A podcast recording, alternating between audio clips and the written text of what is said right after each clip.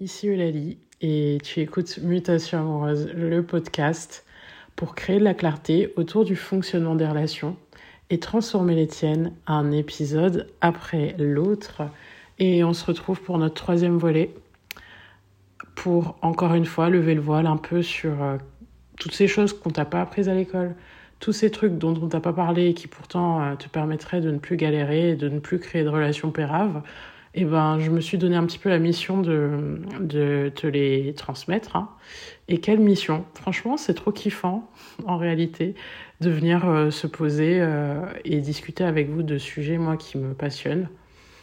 euh, qui m'ont aussi beaucoup aidé dans mon propre cheminement relationnel. Donc, c'est vraiment une vraie envie que j'ai que de les donner et de permettre l'éducation euh, de tout le monde. Parce que mine de rien, c'est des choses, comme je le dis souvent, dont on ne parle pas. Et du coup, parmi ces choses dont on ne parle pas aujourd'hui, j'ai envie d'aborder un de mes sujets préférés, hein, qui fait euh, euh, sens à partir du moment où on veut comprendre ces relations. Et pourtant, c'est un élément qu'on vient pas du tout interroger. C'est-à-dire que euh, toute notre vie, on la passe à survoler de manière totalement inconsciente nos dynamiques relationnelles jusqu'au moment où on commence à se manger euh, claque après claque après claque et où on se rend compte qu'il y a un truc qui va pas. Et quand on se rend compte justement de ce putain de truc qui va pas, on se pose et on se dit bon ok, il va falloir que je fasse quelque chose là parce que ça commence à être pénible de, vivre que des relations qui fonctionnent pas ou bien euh, de reproduire les mêmes schémas, de vivre les mêmes déceptions, euh, les mêmes foirades et, les mêmes ruptures. Donc, euh, à un moment donné, stop, quoi. Et ce à un moment donné, stop, il ouvre la voie vers une remise en question totale et vers la découverte de cet élément dont je vais parler aujourd'hui, euh, qui en fait est juste totalement éclairant, d'accord? Parce que c'est grâce à lui qu'on comprend notre sélection de partenaires, c'est grâce à lui qu'on comprend euh, notre reproduction de schéma, c'est grâce à lui que on comprend euh, pourquoi on retombe sur les mêmes personnes dans des corps différents, tu vois un peu le délire. Euh, et si tu as commencé à te questionner autour de ça, bah, il va falloir que tu ailles fouiller du côté du conditionnement. Parce que oui, c'est ça qui fonde tout. On parlait de fondation dans l'épisode précédent tu vois. Et le la fondation, pardon, de tous tes comportements relationnels, de tous ces schémas que tu reproduis, de euh, cette sélection inconsciente de partenaires, surtout dans les dynamiques qui sont un peu euh, ben, dysfonctionnelles, tu vois, où, où tu n'arrives pas en fait euh, à aller vers des personnes qui vont te permettre d'être heureux ou heureuse en relation et que tu le fais malgré toi, et ben tout ça, ça tient à ton conditionnement, avant toute chose à ton conditionnement familial et c'est là-dessus que je vais euh, m'étaler aujourd'hui, même s'il n'y a pas que ça qui fonde la réalité de tes relations, il y a aussi le conditionnement sociétal que j'ai pu évoquer aussi, il y a le conditionnement euh, expérimental lié à ce que tu as vécu, lié à tes expériences en termes de relations. Mais euh, aujourd'hui, j'ai envie de m'attarder sur la question du conditionnement familial parce que comme je te le disais, c'est la base, c'est euh, un petit peu ce qui explique tout. Euh, et pourtant, c'est ce dont on a le moins conscience et clairement pas l'élément qu'on vient questionner ou qu'on irait juste chercher, tu vois, en se disant ah ouais bah tiens j'ai des relations pourries, je vais peut-être regarder un petit peu ce qui se passait du côté de ma famille, de mes parents, euh, de comment ils vivaient les choses. En tout cas, moi, c'est pas euh, la première chose qui m'est venue à l'esprit quand j'ai commencé à me questionner sur mes relations.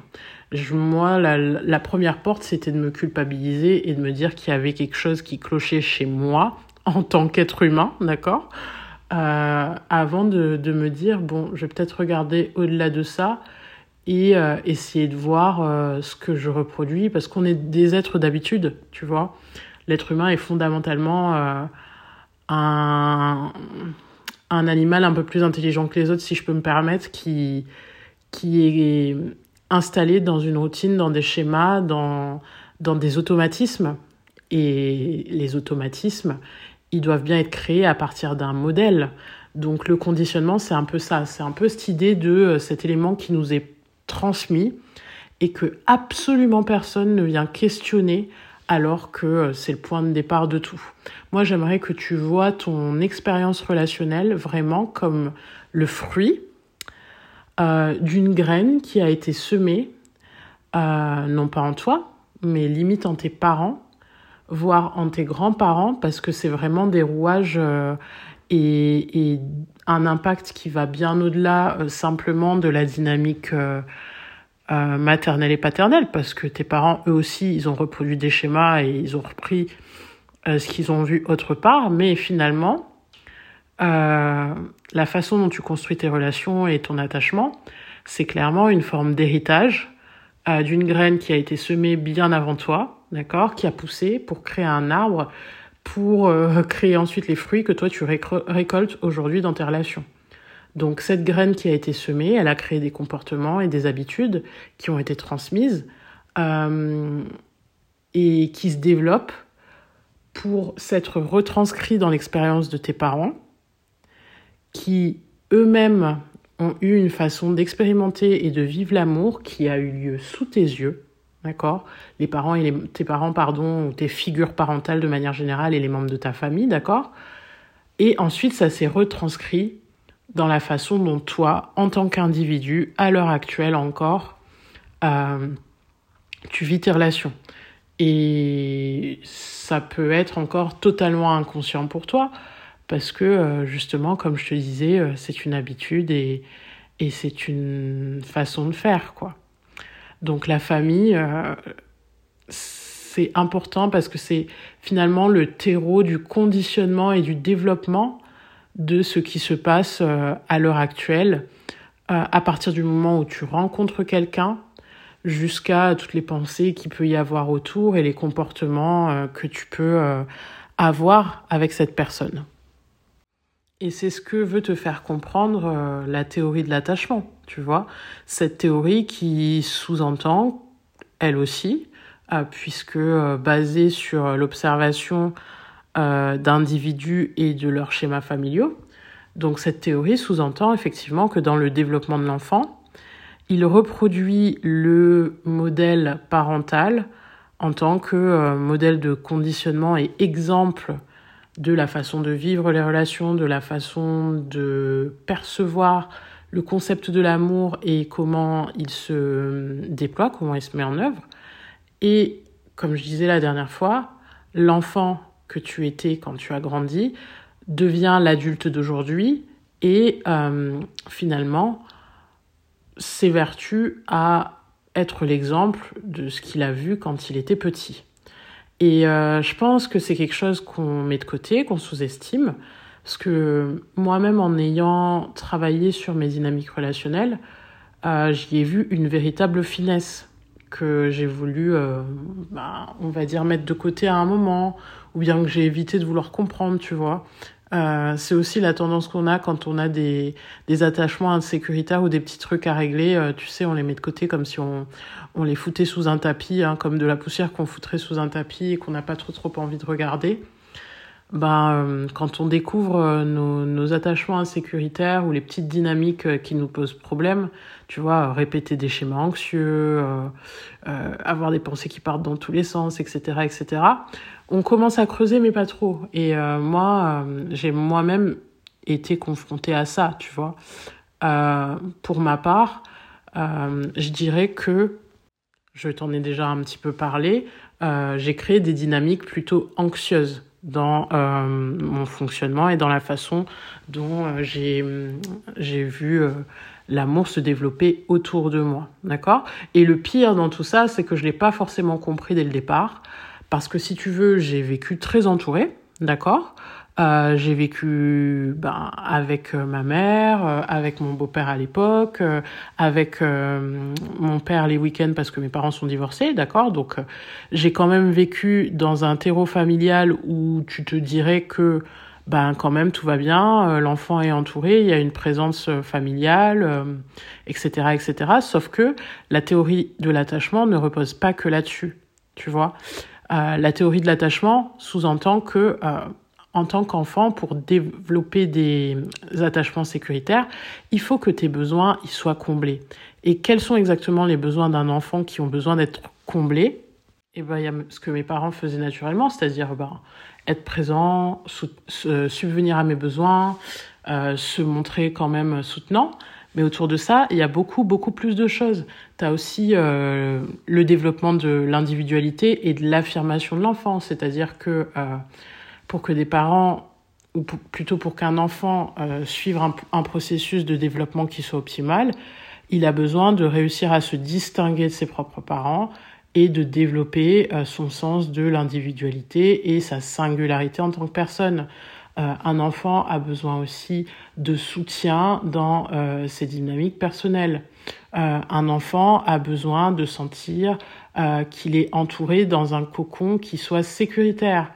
Et aussi, un enfant a besoin d'une présence émotionnelle forte et qui ne soit pas discontinue. pardon, qui ne soit pas, oui, qui soit qui ne soit pas coupé, on va dire, et il a besoin d'une forme d'empathie, c'est-à-dire de la compréhension de sa propre expérience émotionnelle et de sa validation. Et je pense sincèrement que si tu regardes les dynamiques parentales euh, de la génération qui est la nôtre, en tout cas de celle que je connais, des trentenaires euh, à l'heure actuelle ou des gens entre 30 euh, et allez, 45 ans en 2023, eh ben, on a eu affaire à des parents qui n'étaient pas nécessairement conscients de euh, tout ce qu'exigeait euh, la croissance d'un enfant, tu vois, et de tous les besoins qu'ils avaient à remplir. Pour ma part, je pense, euh, et avec, je le dis avec une grande compassion pour ma mère parce que elle n'a certainement pas pu faire autrement ou n'avait pas connaissance ou conscience de tous ces enjeux-là, mais je pense avoir fait l'objet de négligences émotionnel, simplement émotionnel, d'accord? Et euh, quand bien même ça peut paraître être un petit trauma, euh, je me rends compte, en fait, en travaillant avec les gens au fur et à mesure, qu'il n'y a pas de petits traumas, euh, qu'il n'y a pas de petits impacts, mais que chaque chose a de la valeur, en fait, dans le développement de l'enfant et que ben, ça vient avoir une conséquence forcément sur euh, la façon dont il se lie ensuite aux autres. Donc, dans ce que je t'explique, tu vois, comme je te disais, il y a cette espèce de finesse de, euh, en fait, nos parents, ils ont vécu leur propre dynamique relationnelle, ils ont été les héritiers euh, de quelque chose qu'ils ont vécu avec nos grands-parents, euh, d'un processus de développement et du coup d'une façon de vivre l'amour et de d'expérimenter l'amour ou de se montrer de l'amour qui a été tel que ils ont reproduit des choses avec nous qui n'ont pas nécessairement été saines et euh, en conséquence, nous ensuite, on a développé des choses qui ne sont pas saines dans, notre relation par lien de, si tu veux, cause à effet. Et euh, les dynamiques anxieuses qui ont simplement été liées à une forme de négligence émotionnelle de mon côté, eh ben, ça a eu des répercussions euh, forcément dans mes dynamiques personnelles et dans la façon que j'ai pu avoir de vivre mes propres relations. Tu vois Donc, ce qui importe, c'est vraiment la qualité du relationnel que tu as pu avoir avec tes parents. Ce qui importe, c'est de ne pas sous-estimer euh, les traumas les différentes expériences traumatiques auxquelles tu as pu avoir affaire et euh, de vraiment mesurer en fait leur impact à l'heure actuelle euh, dans tes relations. Et comme je t'expliquais, je dis tout ça avec beaucoup beaucoup d'empathie, beaucoup de compassion pour la génération de nos parents. Finalement, la préoccupation des parents de l'époque, c'était absolument pas des questions de santé mentale ou de santé émotionnelle ou de bon développement de l'enfant, d'accord? C'est toute une génération euh, qui a grandi dans le capitalisme, dans le dans l'obsession de la productivité, donc euh, ils ont été absorbés par la société de consommation, par la question de la réussite financière et sociale, donc euh, je pense que nous, on a pris en charge et on prend en charge à l'heure actuelle euh, cette question de la santé mentale et de la santé émotionnelle pour nous-mêmes en tant qu'adultes parce qu'on a besoin de la créer dans nos relations et même dans notre relation à nous-mêmes, mais euh, c'est la question aussi qui intervient désormais pour euh, le développement et, le bien-être des enfants qui, qui sont élevés à l'heure actuelle. D'accord? Eux, ils ont eu le temps de nous passer leur trauma un petit peu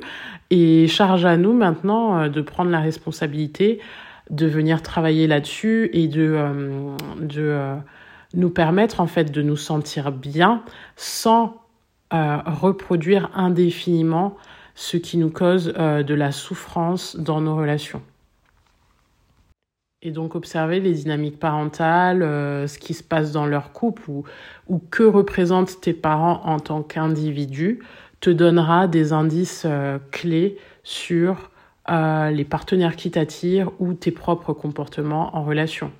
Moi, euh, ayant vécu avec une maman très indépendante, une espèce de workaholic, je sais pas si tu connais le mot en anglais, mais, euh, mais euh, en gros, ma daronne, elle se levait pour aller bosser, elle, elle était prof, donc elle allait bosser toute la journée, elle rentrait le soir, elle posait ses affaires, elle avait besoin de décompresser, donc elle prenait trois quarts d'heure pour bouffer un petit truc et elle repartait faire du sport jusqu'à environ 19h30. Euh, le temps qu'elle fasse son trajet, elle était de retour chez nous euh, dans notre foyer à 20h et euh, elle dînait avec nous et le soir ensuite elle passait bah, du temps à travailler quoi en fait. Donc de 21h je dirais jusqu'à 23h, j'ai enfin toute ma vie, j'ai vu ma mère aller au sport ou plutôt aller travailler, rentrer pour aller au sport, aller euh, ensuite à son bureau bosser et ça en boucle et en boucle et en boucle pendant euh, ben, pendant tout le temps où j'ai vécu avec elle. Donc ma mère n'était pas nécessairement disponible pour créer euh, une relation qui soit qualitative à l'échelle émotionnelle parce qu'elle remplissait ensuite tous les autres rôles de euh, voilà de, de, maintien du foyer, de création de quelque chose de sécuritaire pour nous, euh, de, de, juste euh, jouer le rôle de, du parent qui fait survivre, d'accord? Puisque ma mère ensuite a été mère célibataire pendant pendant longtemps. Donc, elle était préoccupée par simplement être le soutien financier de, de la famille. Et donc forcément, euh, il n'y a pas le temps dans ces, dans ces dispositions-là de venir créer euh, ben, d'autres formes de connexion parce que son énergie était totalement dévouée euh, ben, à son travail. Et à côté de ça, les représentations paternelles que j'ai eues, c'était des hommes très très cool, très très chouettes, mais finalement qui étaient peu responsables puisque ma mère prenait tout en charge. Donc, euh, comment ça se traduit? Ben, j'ai eu euh, pendant longtemps cette attirance pour des personnes euh, émotionnellement indisponibles parce que trop happées par leur travail ou parce que cool mais pas spécialement responsables. Donc, tu vois qu'il y a forcément un lien entre ces personnes ou en tout cas entre ton historique émotionnel et la façon dont tu vis tes relations. Encore une fois, euh, pas de méchanceté, pas de jugement vis-à-vis de, des parents, etc. Juste un constat que tu peux dresser pour mieux comprendre les choses, pour mieux comprendre euh, la façon dont tu vis les liens et euh, gagner bah, en clarté sur des choses à reproduire ou à ne pas reproduire, sur des gens vers lesquels aller ou vers lesquels ne plus aller, parce que tu n'as plus envie de vivre les mêmes dynamiques. Donc euh, la douleur que tu, que tu ressens en vivant les mêmes relations encore et encore et encore, c'est euh, ce qui incite mine de rien au changement quoi. Cela dit, je te rassure, t'es pas voué hein, à rester bloqué euh, dans ce genre de boucle infernale, tu vois, où tu vis les mêmes choses sans cesse. Il y a une possibilité d'évolution et elle passe par des éléments clés, d'accord? Euh, L'élément fondamental pour moi, c'est beaucoup plus de présence à soi. D'accord? Parce que si on n'est pas présent à soi-même, bah déjà on n'a pas le temps de se questionner sur toutes ces conneries, d'accord? Si euh, t'es préoccupé par, euh, je sais pas, par ton taf, par tes loisirs, si t'arrives chez toi le soir et que t'allumes la télé, tu regardes Netflix, euh, tout en étant sur ton téléphone, parce que tant qu'il n'y a pas deux écrans, euh, c'est pas marrant, tu vois ce que je veux te dire. Mais tant qu'il n'y a pas un espace libéré pour toi-même et pour commencer à vivre tes émotions, te questionner sur tes relations, pour commencer à prendre conscience de certaines choses, et eh ben en fait, il n'y a rien qui va bouger. Donc euh, le premier élément, c'est plus de présence, tu vois, plus de présence à toi-même, euh, commencer à, à rentrer dans cette introspection, commencer à se demander euh, en fait à quoi tiennent euh, toutes ces répétitions, sur quoi est-ce qu'elles reposent. Euh, c'est le point de départ. Ensuite, il y a de la remise en question fondamentalement euh, et une responsabilisation qui est de se dire que bon bah voilà si je reproduis les mêmes choses il va falloir que je prenne en main euh, le changement tu vois. Euh, après par exemple une énième séparation douloureuse après euh, une énième claque que tu te manges et, et où tu vois que bah tu es face à un mur et que tu n'arrives plus à évoluer il y a la responsabilisation et la remise en question et pas en mode victime hein, pas en mode oh mais il m'arrive tout le temps les mêmes trucs et je vais jamais m'en sortir bon ça c'est se rendre compte des choses mais c'est pas se responsabiliser pour qu'elles changent euh, la responsabilisation ça vient après la présence après euh, cette euh, espèce de lucidité où on se dit ok je vois que ça déconne, je vois que ça ne fonctionne pas, il va falloir que je fasse quelque chose. Et ben juste après, tu as euh, ce passage à l'action qui intervient quand tu te responsabilises et que tu te dis, bon, ceci a assez duré, ça suffit les conneries, j'ai besoin euh, d'avancer dans mes relations, j'ai besoin que les choses se passent différemment. Et à partir de là, tu commences à, à bosser sur tes, sur tes schémas. D'abord euh, en venant euh, en fait questionner ton comportement, surtout dans les phases initiales de, des rencontres.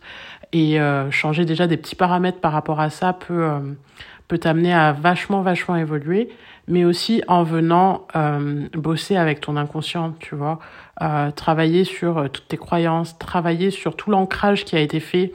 au travers de, de ben, ton conditionnement et de venir désamorcer un petit peu progressivement euh, tous ces tous ces schémas. Même si ça ne se fait pas en deux jours hein, je t'avouerai que c'est un processus parce que tu vas pas euh, euh je te prends un exemple une métaphore tu vas pas euh, euh désinstaller un truc sur ton ordi qui est là depuis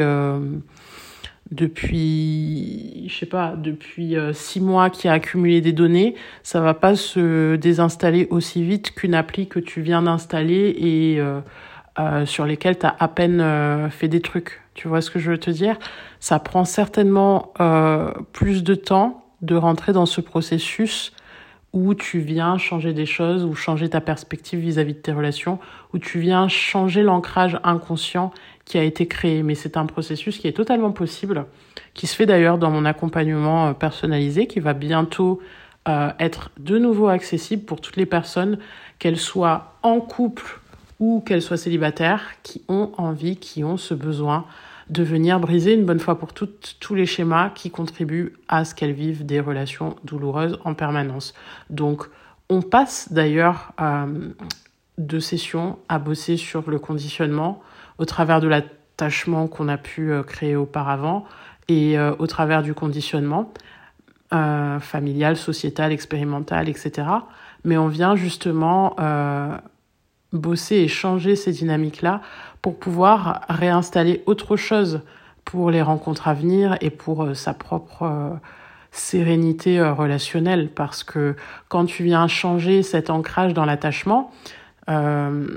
ça impacte pas que tes relations amoureuses, ça impacte tes relations amicales, ça impacte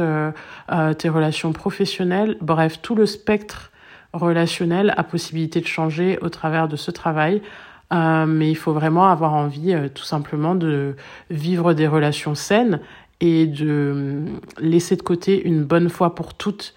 le bordel de relations pourries auxquelles on peut avoir affaire. Voilà. Donc moi, ce que je t'incite à faire déjà dans un premier temps, c'est de te questionner Hein, de venir conscientiser certaines choses à partir de ce podcast. Euh, tu peux bien évidemment me faire un petit retour euh, euh, sur euh, cet épisode que je viens d'enregistrer, sur tes prises de conscience. Euh, je suis totalement accessible à la communication euh, sur Instagram et tu peux, tu peux venir me parler un petit peu de, de tes réalisations.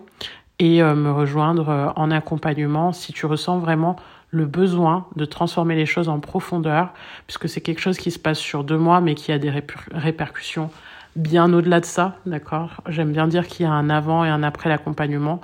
parce que euh, mon processus, il est un peu à l'image de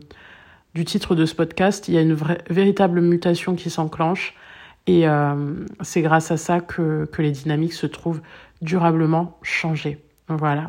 On se retrouve euh, la prochaine fois pour euh, la suite de notre trajectoire pour transformer tes relations et euh, je te dis à très vite.